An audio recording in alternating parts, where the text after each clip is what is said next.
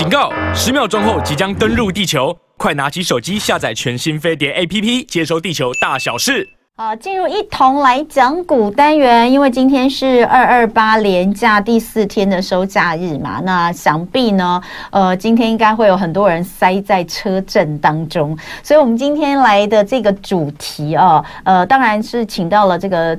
大家最喜欢听他讲故事的，因为平常我们也没时间请到他。这一次呢，呃，可能是因为休假有连假日的关系，所以他在连假之前呢，有时间可以来跟我们讲讲故事。那我呢，我想到的这个第一个主题，其实也跟今天大家可能会遇到的状况有一点点关系。先来介绍我们今天好久久违了的单元，一同来讲股，还有久违的来宾，让我们欢迎历史专栏作家于远炫老师。远炫老师早安。呃，大家早。嗯，哎，你最近在忙什么啊？其实很多事情，因为过年后嘛，就哦，对，那非常感谢老师哦，因为老师他真的平常工作比较忙碌，所以我们都没有办法让我们的一同来讲古单元成为一个固定单元。我们一直很希望可以固定至少一个月有一次请老师来讲讲故事哦。那但是呢，我们现在就是那个呃。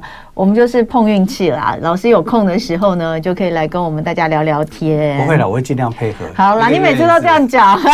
好，要讲到为什么我刚刚讲到我们今天讲的这个主题，我们今天讲的主题其实很很随性啊，就是古人的生活哦，古人的生活这样那样，哎，有一些东西还真的蛮有意思的。呃，比如说，呃，为什么会我们现在常听到以前会有这样的状况呢？或者是我们以为的那些状况？其实，呃，其实不是那样，反正就是蛮有意思。那我刚刚说一开始哦，呃，就有跟我们今天可能会碰到的状况有点类似，就是有点感受的，就是呃，你今天有可能会塞在车阵当中。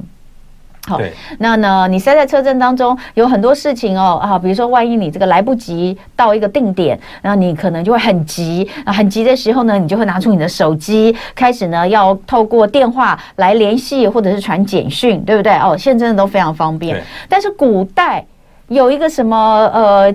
这个事情需要联系，他可是没有手机也没有简讯的，我们就会听说一个东西叫做飞鸽传书。对啊，飞鸽传书其实就是过去的讯息传递的很重要的一个方法啊。但真的有飞鸽传书吗？还是这其实你说没有？哎，我我认为是没有。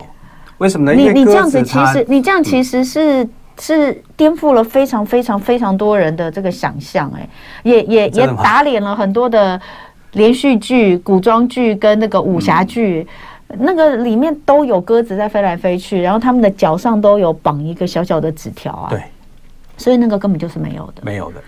好，我们先来讲，先来讲它出来的，先来讲它是怎么出现的。呃，就是就像你刚刚所讲的啊，过去的通讯是比较不发达的，嗯、所以大家在想象很多。其实不只是鸽子可以传送讯息，嗯，连燕子也可以。嗯、燕子不是那个门前燕那个燕子，嗯、而是大雁，燕鸭那一种。哦，大的那种。对呀、啊，哦、你看排排成一排的那种。对对对对，李清照不是有词吗？对，嗯、云中谁谁寄锦书来？嗯、雁字回时，月满西楼，嗯、对不对？啊这个雁啊。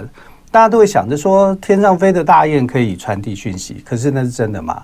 那恐怕也是一种想象。嗯，苏武牧羊的时候，在北海边，他要跟前呃这个汉朝要回去汉朝，据说哈，他的方式就是把讯息绑在燕子大雁的身上，然后被人家射下来，啊。然后才发现说，哦，他被关在匈奴的那个地方，嗯，其实那也都是我认为都是不可思议，嗯，那变成说苏武他必须要先去抓一只燕子，然后把讯息绑在那里，嗯、这太难了，这难度太高了，还不如鸽子简单一点，因为鸽子可以驯养，嗯、那驯养以后你可以把它放飞回来，嗯，可是我们的经验，你看大家养鸽子的人，他放回来放回回到回到哪里去？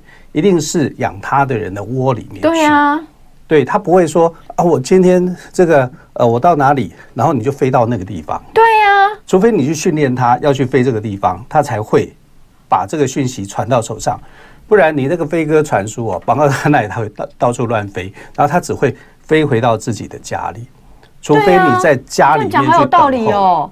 对呀，我们怎么从来没有想过这个这一点呢？鸽子怎么会知道我要它飞去哪里呢？对，它只会飞到它住的地方嘛，它被驯养的那个地方啊，那是它的一种方式。嗯、所以我们现在不是有比赛赛鸽吗？嗯，你说比赛赛鸽，它回到那个赛鸽场地嘛，也不是啊，它是飞回家里的、啊。嗯，飞回家里然后再去通过计算说，哎、欸，它飞了多远、多多多久、多长，然后来决定谁的名次。而不是说我今天在这里，其中在这里，然后再告诉鸽子说，你要给我飞回来到这里。对你，比如说鸽子没有一只飞得回来的。比如说鸽子是我养的，我说哎，你帮我飞去于远轩老师家哦。对，他他最好飞得。他不知道我家。哎，那 并不知道的嘛。以真的以这个真实的状况、实际的状况来说，真的应该是这样。那那为什么会有飞鸽传书这种？那就是一种想象。这就是一种想象啊，古人很会想象，古人很会想象。你看，连大雁都可以传送“云中谁谁出几出来”，对不对啊？然后盼望着说，啊，有一天啊，我可以把这个讯息啊，然后传送到你这里来。这是一种想象啊，这种想象很美啊，就好像沉鱼落雁的一样啊。嗯，你的鱼会落下去是因为你很美丽吗？嗯，燕子会掉下来是因为你很漂亮吗？不可能嘛，那也就是一种美化啊。所以我觉得飞鸽传书在小说上可以这样写，因为反正就是小说嘛。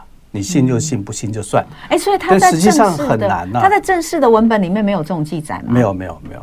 哦，所以古人飞鸽传书完全是存在在小说里面的，对一种说法，没有真正真正的。那真正的生活里面，他们是靠什么讯息？是靠什么传递？那就记，就叫做递啊，有布递有马递这两种方式。布递就是好像邮差啦啊，你把信交给邮差，邮差送到你家去。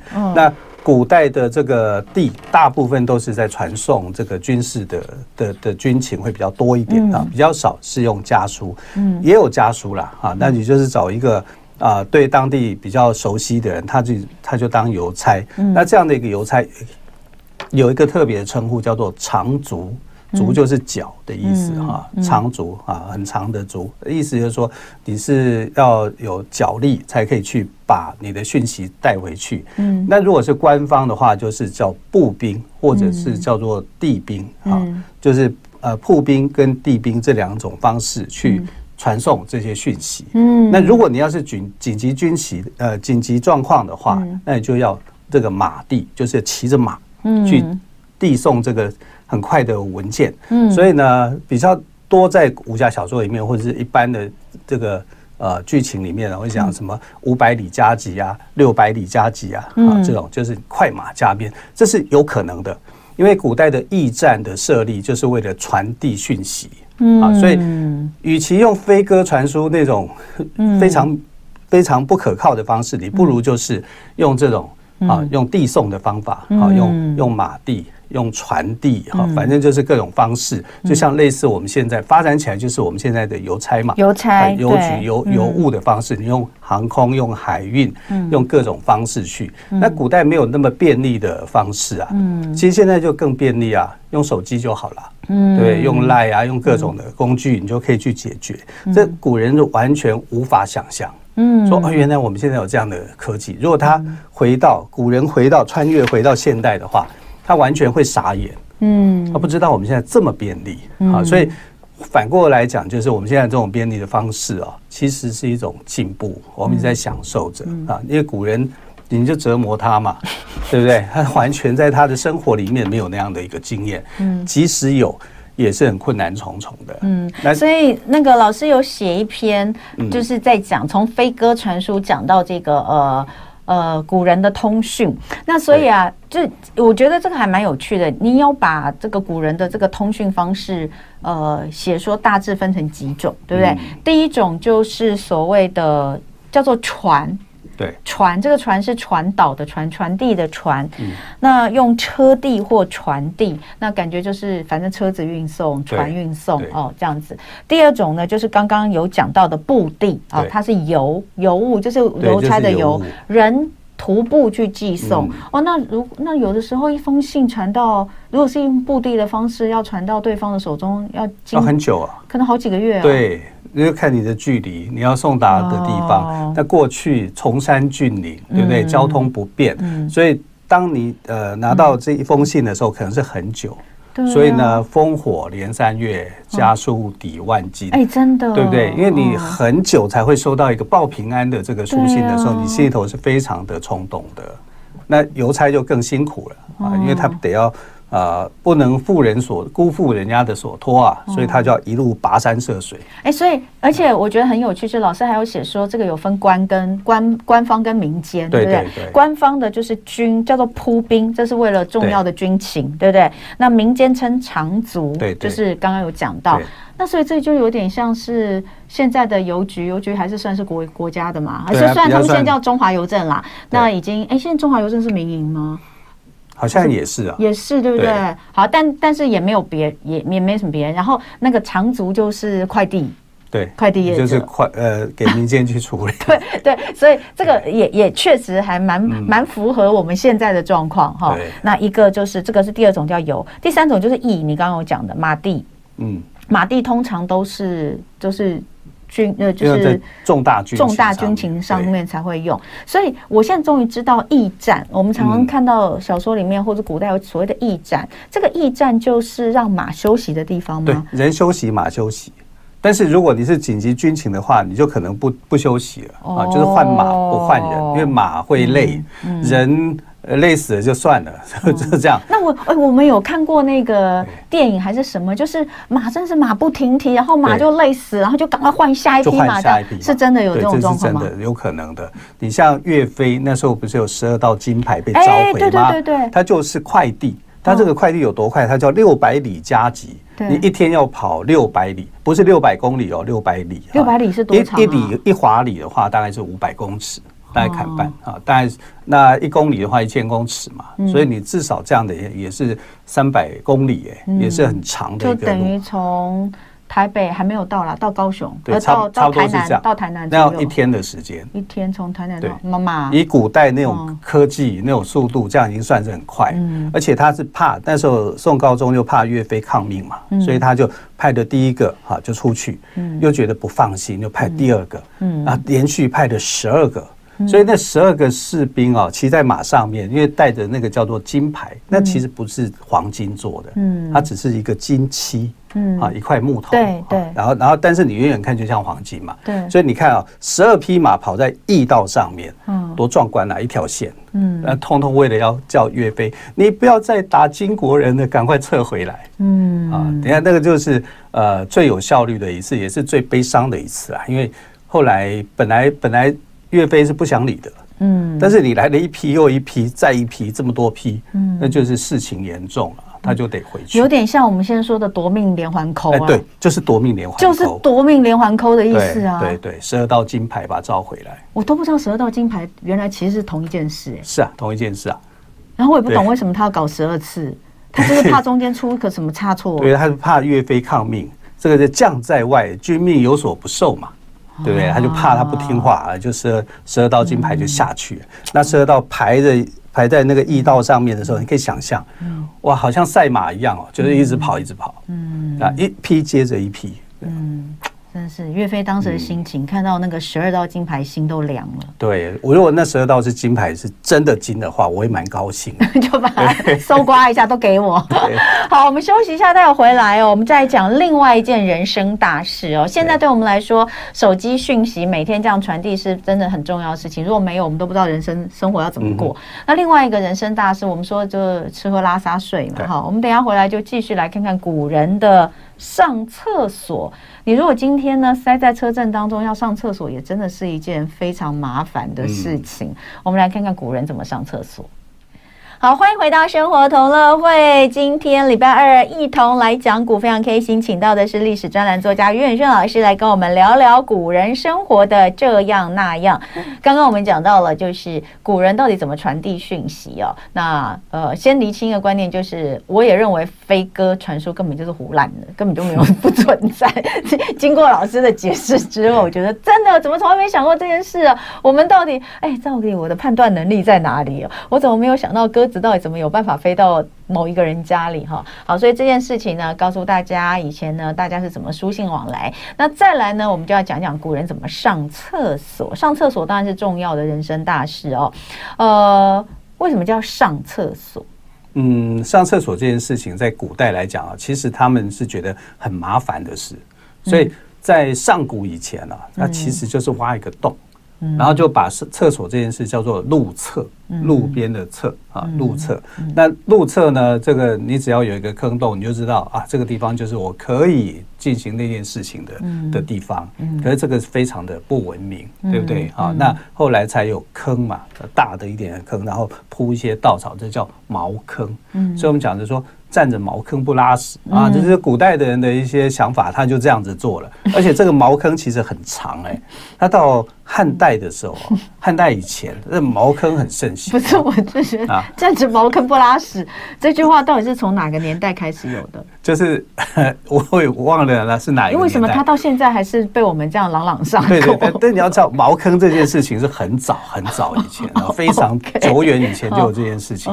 而且呢，离谱到什么事呢？就是。有一个君主还掉在茅坑里面淹死，皇帝吗？不是，啊，那个算是国王、国君、国君。什么朝代？在春秋时代，晋国的君主叫晋景公。哦，那晋景公还算是一个蛮优秀的一个君主哦。他曾经带兵跟楚国打仗，那时候跟楚国打仗是一件了不起的事啊。然后还打败了一些国家，蛮夷国家，赤敌又被他消灭。这么伟大的一个君主，他怎么死的？掉在厕所里淹死的，就是掉进茅坑吗？掉进茅坑，对，他那个时代还没有很好的厕所，所以他就他就是他是怎么样呢？其实他本来就生病了，生病了以后呢，他就去找巫师说：“哎，我这个病能不能治好啊？”因为古代的时候，这个很都很相信巫师所讲的话，就巫师就跟他讲说：“你哦，新的麦子你吃不到了，嗯。啊，意思就是说，在新的麦子成熟的时候，你可能就会挂掉。”你就不，你就会死了，因为他生病了，就跟他预卜吉凶嘛。那我们知道，南人食米，北人食麦。晋国是北方人，哈，那他不可能吃稻米，他是吃的叫麦啊。所以等到下次麦子成熟的时候，这晋景公就非常高兴，他说：“把那个巫师找来，我一定要羞辱他，我一定要吃到新麦啊，新收割的麦子这样子。”结果正要吃的时候，哎呦，突突肚子胀胀的，想上厕所。他说：“等我一下，我去上厕所，马上回来。一上来就是回不来了，因为没多久就扑通掉下去了。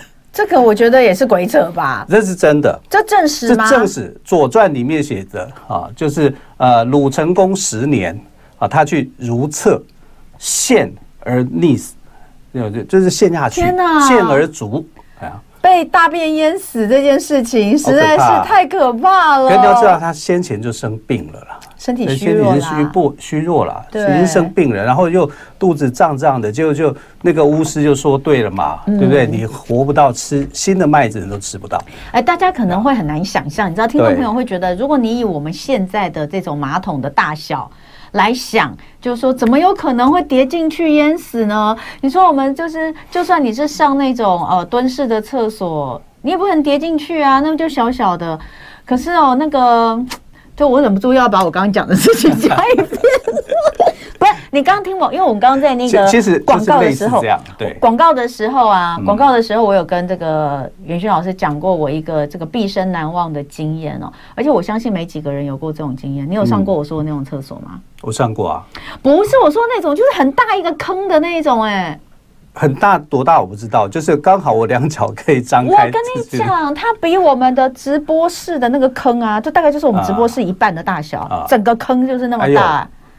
整个坑就那么大，因为它同它要让让同时可以让五个人去上啊。你有上过这个？就是然后就是整个，你可以想象哦，大家大家听众朋友，对不起啊，那个在收看直播的朋友，你现在看就是我们这个直播室里面一半就是一个坑，嗯，那真的很大，那真的很大。但是呢，我在这个汶川大地震几年呢、啊？二零零不知道几年了、啊？二零零几年的时候。嗯去就是四川发生汶川大地震嘛，然后那时候我在我还在三立那个电视台当主播，然后我就被派去那边采访那个汶川大地震。那另外那个地震就是很可怕嘛，然后到处就是呃房子都不能住啊，而且那时候余震不断。反正呢，我们就去了那个紧急的避难所，他们当地的那个一个紧急避难所是一个小学，那个小学就在山旁边。我们为什么会去到那边？是因为听说那边灾情非常的惨。然后我们就去到那边。那我们去那边一定要第一个就先去那个指挥中心。那时候的指挥中心就盖在一个很大的小学里面。那到了那个小学之后呢，我就想上厕所了，哈，我就想上厕所，我就请教他们厕所在哪里，他们就给我一指。就一指就指向操场的正中央，嗯，那我操场正中央，我就想说这里哪里有厕所哈？他们讲说就那个白白的，然后就看到有有一有有一些白布在那边，我想说到底是什么，我就往那边走，我心中非常狐疑，我就往那边走去，就靠近的时候越靠近我就觉得越不对，心里就觉得不对，就一到那边我真的快昏倒了。他们就在操场的正中央，因为操场是土嘛，底下是土嘛，他们就在那个土的那个就挖了一个，就是我说的我们直播室一半这么大的一个坑。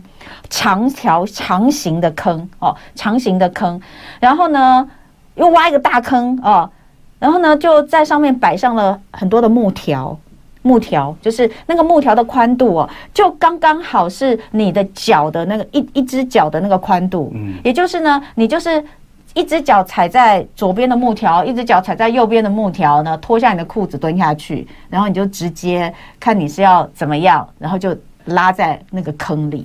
嗯，然后呢，两条木条就是给一个人用嘛，所以它有架了很多个木条，是这样子横横摆过去，就有点像桥一样。你你想象就是桥哦，然后呢，中间呢就拉一个旁，四周就拉围了一个简单的那个白布，会随风飘荡，会被吹开的。然后呢，每每每一个每两条木条中间呢，再有一块白布，也是这个短短的白布，然后稍微间隔一下，但是那个风一吹也就开着，然后就在那边。我我真的是不敢上，你知道吗？因为你会很怕，那个就完全就是你会怕摔进去。我真心觉得我会摔摔在那个粪坑里面，因为因为它它就是那个都没有固定哦，那两两条木板是没有固定的哦，所以你就是要踩得非常的稳，一只脚踩在左边，一只脚踩右边，然后蹲下去，然后底下就全部都是粪便。嗯，对，然后。有时候搞不好有一些虫在爬。哎，我跟你讲，我真的觉得非常的可怕。所以你刚刚讲到那个，我在想，很多人会没有办法想象说，怎么有可能会跌在粪坑里面淹死？嗯，但我跟你讲，那真的就是，而且是我我还经历过的事情，非常非常的可怕，太不卫生了。但你还是近代哦，那你看那个晋景公的时代已经是两千多年前的事情。哎，可是他是皇君主哎，他应该有好一点的粪坑吧？呃，专属的粪坑有了，但是还是会掉下去啊，对不对？我有专属的粪坑给你，可是你就在那边不稳，然后就 你看如厕陷而卒，这是史史书上面所记载的明确的话，所以他是史上第一个死在厕所里面的。我跟你讲，你自己挖一个你自己用的粪坑，你比较不容易跌死。我说的那个，它是一个公共粪坑，公共粪坑就是很大，真的很抱歉，这个时间可能他还在吃早餐，但我一定要告诉你们，我这个神奇的经历，因为我觉得也没有多少人有过我那样的经历。对啊。好，我讲完了。好，回过头来，所以这个厕上厕所这件事情一定要改善。所以历代而来，一定会慢慢改。到西汉的时候就改了啊。改的时候它是怎么样设计呢？它就是站在一个比较高的地方，房子的后面啊，然后它下面是猪圈，嗯，那就变成说你的排泄物跟猪的排泄物是可以混合在一起的。所以这叫做有一个字叫做混。这个字怎么写呢？就是一个围起来的围哈，那里面是一只猪，混呐啊，哎，这个字念混呐，这个字读作混。哦，那怎么样混呢？猪的粪便跟人的粪便混合在一起，这样蛮好用的啊，对，因为环保卫生嘛。但是。比较呃有问题的话，可能就是有人畜共通疾病的时候，你就会麻烦啊。可是至少他在解决一个上厕所的一个难题跟问题。嗯，好，然后你看，就是在汉代以后才开始有这个哦。在汉代以前的话，那不得了，那真的就是满满路去挖路厕啊，然后满地都是这个。茅坑啊，然后站着茅坑，你一定要拉屎，不然你就不行。就会嗯，哎，你搞不好会掉下去。古古人怎么？他们上完厕所之后怎么处理？怎么样处理？怎么擦屁股？对不对？就是找平平的东西啊，石头也可以啊，竹片也可以啊，草也可以啊。我有听，我有听说以前是用竹片来刮，是那个竹片是难受哦，那个竹片是你要去设计过去清洗过的，还有一个专有名词叫做竹筹，筹就是筹码的筹，嗯，好，竹子的竹，筹码的筹，他把它给削平了，然后反正就是会测量一下，刚好。符合你的身体的结构，嗯，而且还装在袋子里面哦，美美的。每次你可以，你不，这不是一次性哦，它可以永久使用。就是你使用完之后，你就 很不舒服。不会啦，还是因为设计的很好的，把它刮得很平这样。有时候竹子会带毛啊，像我们家弄一些竹制品，不是要去刷刷刷，对不对？对，哦，那它就是要处理的很平稳。所以以前每个人可能随身要携带一个竹片、竹筹、竹球、竹筹，然后呢还包装精美。对，用完之后要洗干净，要洗干净，相当有环保意识。不洗干净会臭臭的。哎。现在大家环保意识这么这么高涨，怎么没有想到要随身带一个竹片，蛮环保的。可以减少。现在有卫生纸，你带这个干什么呢？减少纸的使用。好，所以什么时候开始有厕纸？哦，这是非常非常的后后面的，到十九世纪的时候啊，英国人开开始设计这种东西，才开始有的，包括冲水马桶，这也是清朝末年以后才慢慢的引进来。那台湾算引进的快，因为我们受过日本人统治哈，所以就这方面来讲是先进多一点哈。那中国大陆的话就不行，那时间就更延后啊。所以我们的卫生条件状况来讲啊，就稍优于这个呃对岸哈，是稍微好一点。但这个事情也是很晚才弄，因为纸就很纸张的出现是很早的事实，在东汉和帝的时候。对呀，对。可是那个时候出现的纸你不能用啊，又贵。又非常贵啊，又难制作啊。那你是慢慢慢慢的那个纸张才开始到宋朝以后，才开始说哦，我有大量的这个文物普及。可是这种软绵绵的洁白的这种啊，就是对肌肤非常亲近的东西，要更后代，更更更往后的时代。所以我们你应该想象，我们用那种竹片啊、石头啊、草啊这样来擦屁股的时代，很久哎。嗯，然后偏偏我们人一生当中呢，你会上厕所的次数是很多的。对，有人算过，平均大概你一天要上六到八次。嗯，啊，就是呃有大有小，六到八次。嗯，这样子你想想看，你一年就会几次？嗯，两千五百次。哎，人有三急，有时候你就受不了。好，所以上厕所这件事情对古人来说，对现代人来来说也是很重要。所以就不断不断的去改进。到汉代的时候呢，就出现了一种这个。呃，所谓的我们现在讲的便器啊，方便使用的，它把它做成一个老虎的形状，嗯，啊，然后然后你就是尿尿尿在那里面，它就是一个尿桶，尿，但是它做对，哦，就是尿壶，然后它就做成老虎的形状，嗯，可是到了唐代的时候，就是说，呃，他们就那时候称为叫做虎子虎子，老虎的虎虎子，虎子，对，那意思就是说，那当时的大将叫李广。李广射老虎的故事，他们就把它做成这个老虎的形状，意思就是说老虎不可怕。你看，我都在它身上撒尿，对啊，表示自己很强壮。也蛮无聊的，嗯，蛮有趣的这样。就后来到唐朝说，哎，不可以，不可以雕刻成老虎的形状，为什么呢？因为李渊哈，唐高祖的爸爸，嗯，名字叫李虎。哦，那你这样不是在我爸爸身上撒尿吗？他就很就是不行不行，那就要改名，改名叫什么你知道吗？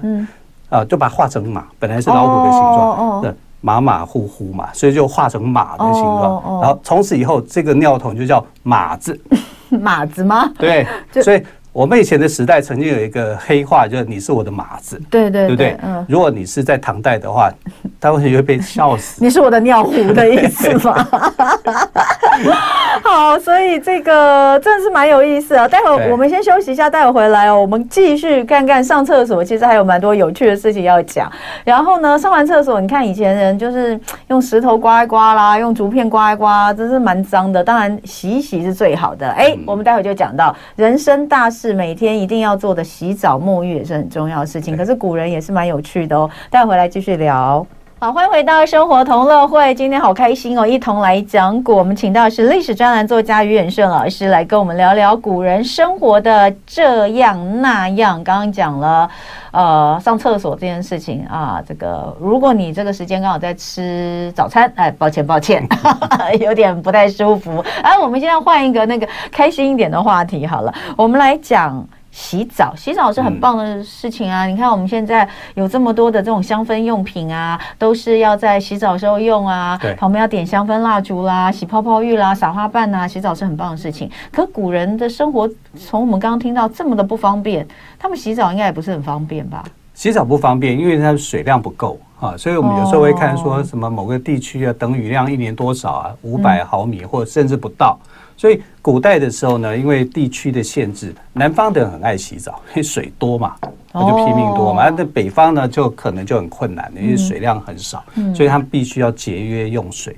而且呢，你知道洗澡，洗澡其实是洗手跟洗脚，其实还有沐浴两个字。沐浴不就是洗澡吗？不是啊，不是哦。古人的话，这四个动词，呃，四个动作，嗯，呃，洗是洗脚，澡是洗手，所以叫洗手脚。重来一次。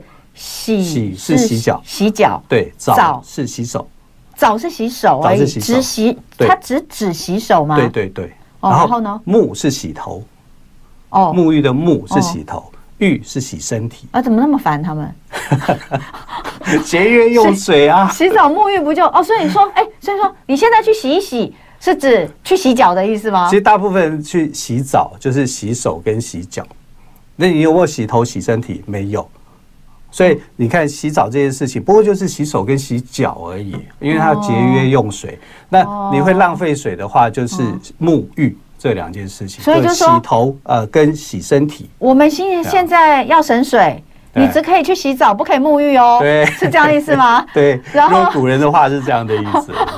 然后说呃，我昨天沐过了，我今天浴就好，不用沐。哎呀，好烦哦！原来洗澡沐浴是。四个动作，对，四个动作，对，太好笑了。你看，像周公哈，那时候他就在洗沐浴的时候，洗头的时候，因为呃，周朝人呃汉人哦就是这样的，他是那个身体发肤受之父母，不敢毁伤，所以他留长头发，嗯，所以他洗澡的时候是麻烦的，因为他要一边这样子，还是手要握着。嗯，啊，洗呃洗头的时候，就是沐这个动作的时候啊，所以就很麻烦啊。看到有贤能的人来了啊，头发都没有吹，没有干，他就跑出去见客人，来显示他的一个尊重。这是在他洗头发的时候，那我会觉得说，你怎么那么脏啊？你被弄洗好再出来。可是古人观念不一样啊，就是这样子啊，所以。对，突然想到以前人不能剪头发，是不是？哎，因为他们认为这个是身体发肤受之父母，不可毁伤。对对对，这是华夏的一个风俗啊，儒家的一种信仰啊。但儒家不是说从孔子开始，在之前他就是先王之道嘛，所以他们有这样的一个礼法。可是这种理法啊，呃呃，不是理头发，对对对，就是道理的这样的法则。嗯，那我们来看啊，就是呃沐。这个就是洗头发才叫沐，嗯啊，洗澡不是哦，就是洗手脚啊。所以台语有一句话叫 “say 卡丘”，嗯，say 卡丘其实就是洗身，呃，就是洗澡的意思。古人的洗澡，对啊，古人的洗澡就分得很清楚，沐洗头，浴洗身体，因为它会花到很多的水，嗯，好，然后木这件事情呢，后来就是皇帝就觉得你们这些大臣哦，整天都不去洗洗头发。臭死了哈，然后就说那这样子上五天休一天，你就去给我洗，就去洗头，所以叫做休沐，休就休息的休，哎，他们不会像我们说有例休，特别给你放假叫你去洗头，对对，叫官员去洗头，不然就臭死了，真的是蛮好笑的，所以叫五天给你放一天假，哈让你去休沐，让你去去把头洗一洗哈，甚至有的时代像唐朝，啊就在你头上就。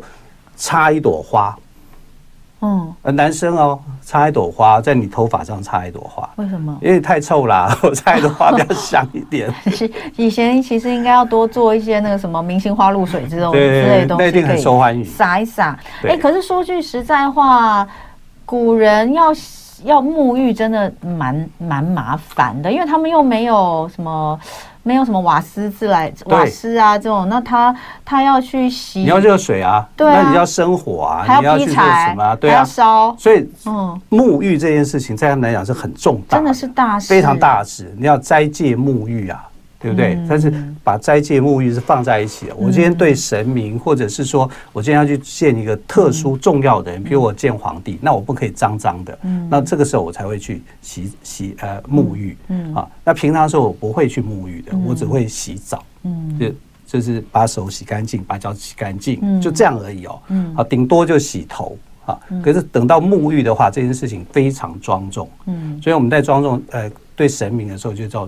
沐浴斋戒，斋戒沐浴，这是人生的大事。嗯啊，那有的官员就，哎，省得麻烦，我就不要洗澡了。嗯，我连洗连这个脸我都不洗都不擦。嗯，这个人很有名哦。嗯，宋朝的王安石就是这样。哦，王安石很有名哎。王安石他不太喜欢洗澡，这么脏哦。脏到什么程度你知道吧？就是人家看他脏，他脸就黑黑的。但是人家看他脸黑黑的，就想说你又不是包拯，你怎么会那么黑？这是我自己说的。好，就看他黑，就觉得他可能病了，然后就去找医生来帮他看病。就医生说他没有病啊，他就是脸脏而已啊，擦一擦、洗一洗就可以了。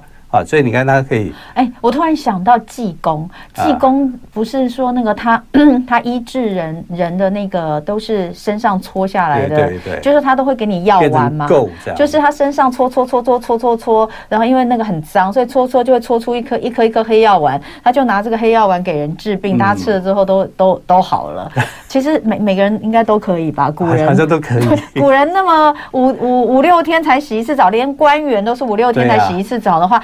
有些人可能更是更久才洗洗洗一次澡的话，真的应该身上可以搓出蛮多对蛮多药丸，而且还是这么重要的一个官员，对不对？哈，北宋的一代名相，哎，嗯，那他为什么不洗澡？最主要就是他在忙公务啊，他没有时间洗啊，嗯，好，然后还有就是水的资源的一个问题啊，嗯，可是他的旁边的这些好朋友就受不了，嗯，哎，你们不能不洗澡，所以他们就组织了一个像是揪团哈，去洗澡，这样每个月一次这样。就揪他来洗澡，王安石啊，对啊，像沐浴，哎呦我的妈呀，不不洗，一个月洗一次，至少一个月要洗一次，对对对。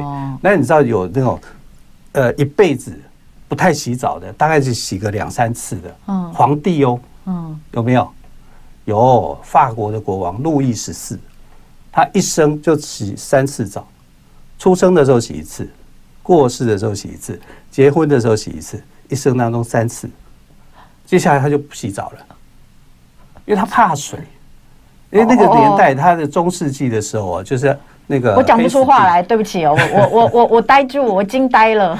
黑死病流行的关系啊，所以他以为是水传染的，啊，所以他就不太喜欢去碰水跟洗澡这件事，他把它当做是一件很可怕的事情。嗯，那他不就会臭吗？对啊，对不对啊？所以他的衣服就会做的比较宽松，比较大。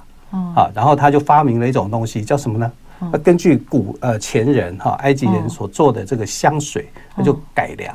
哦，所以他喜欢擦香水，身体擦的香香的。所以法国是香水制造重镇，可能跟他有关，跟路易十四太阳王是有关联的。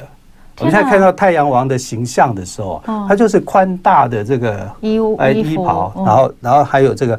你知道高跟鞋，他很喜欢穿高跟鞋，因为他很矮吗？他不太高，他但他喜欢穿高跟鞋，嗯，还是红色的，嗯，啊，这样很特别啊，嗯，啊，所以我们如果看到路易十四的这个画像的时候，嗯，你会看到说，哎，他怎么会穿高跟鞋？你不用太惊讶，嗯，因为他就是这样啊，他还不太喜欢洗澡，一生当中就三次。那他还有结婚哦？有啊。那他有小孩吗？有啊。天哪，他太太好伟大哦！小孩是怎么生出来的？这个我觉得路易十四怪怪的。路易十四啊，可是，在那个时代的人可能对水有畏惧啊，啊，可能就因为黑死病的关系啦。那王安石时代没有黑死病，他自己也不洗澡啊，那就是他的个性使然，嗯、所以大家就会想说，你要去洗澡，拜托你洗澡，我还揪团啊，尽力去洗澡。哦，哎，那什么时候开始洗澡？以前最早的时候应该就是清水洗一洗嘛。对。后来有什么清洁剂之类，比如说什么肥皂这种东西，是什么时候出现？有啊，肥皂很早就有了，因为从植物里面去观察，有一种叫做皂荚啊，皂荚科的这个植物，它是哎，你搓一搓就会起泡。对，所以说起泡以后就发现说，这来清洁身体是很好的，嗯，所以就用这个植物来洗澡，嗯。啊，可是呢会有一个问题，什么问题呢？它比较刺激，嗯。啊，有时候你洗一洗可能会痒，所以后来他们就用一种叶子叫木槿叶，木槿叶，那木槿叶呢，据说是怎么样呢？就是牛郎织女每逢七月初七在天上见面的时候，他们就掉眼泪，嗯，然后掉下来的那颗眼泪呢，就放在这个木槿叶上。掉到木槿叶里面，所以木槿叶呢，你拿它来洗头发的时候，你就会像织女一样，哇，头发光亮，乌黑亮丽。对，其实它是这个意思是说木槿叶比皂荚好了，皂荚比较比较差啦。嗯，但你能够用的这个天然的植物里面啊，现在最常见的还在使用的叫无患子。对，我们常看到无患子的的这个清洁用品，对不对？对的，古代的人就用无患子。无患子其实我们。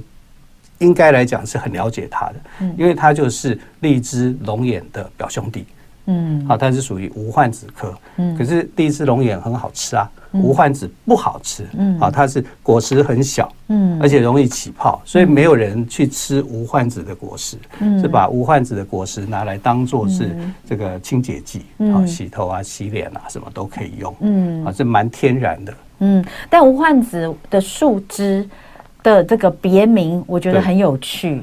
这个叫做鬼见愁，对，为什么？因为它可以拿来辟邪吗？可以拿来辟邪啊！哦，你知道有很多的这些呃妖魔鬼怪的东西就不太喜欢洗澡 啊，遇到能够清洁它，就吓死了。哦，所以你能听到鬼见愁，指的竟然是无患子的树枝，哎，真的非常有趣哈。就是啊，这个也我们也很佩服，像是袁轩老师这种这种人会对这种事情很有兴趣。这个历史历史学家是什么都要研究哎，觉得太有趣了。所以今天花了一点时间跟大家聊聊，在这个呃连续假期的最后一天，跟大家聊聊古人生活的这样那样，蛮有意思的。那呃也增长一些知识了哦。那希望很快的，我们有机会再请到远轩老师来跟我们聊聊天。今天非常谢谢远轩老师，谢谢。谢谢。好，大家今天这个塞车的时候啊，记得啊，这个要保持着感恩的心。我们现在上厕所非常的容易。啊，那等一下听一段新闻，再进入我们十点的节目内容喽。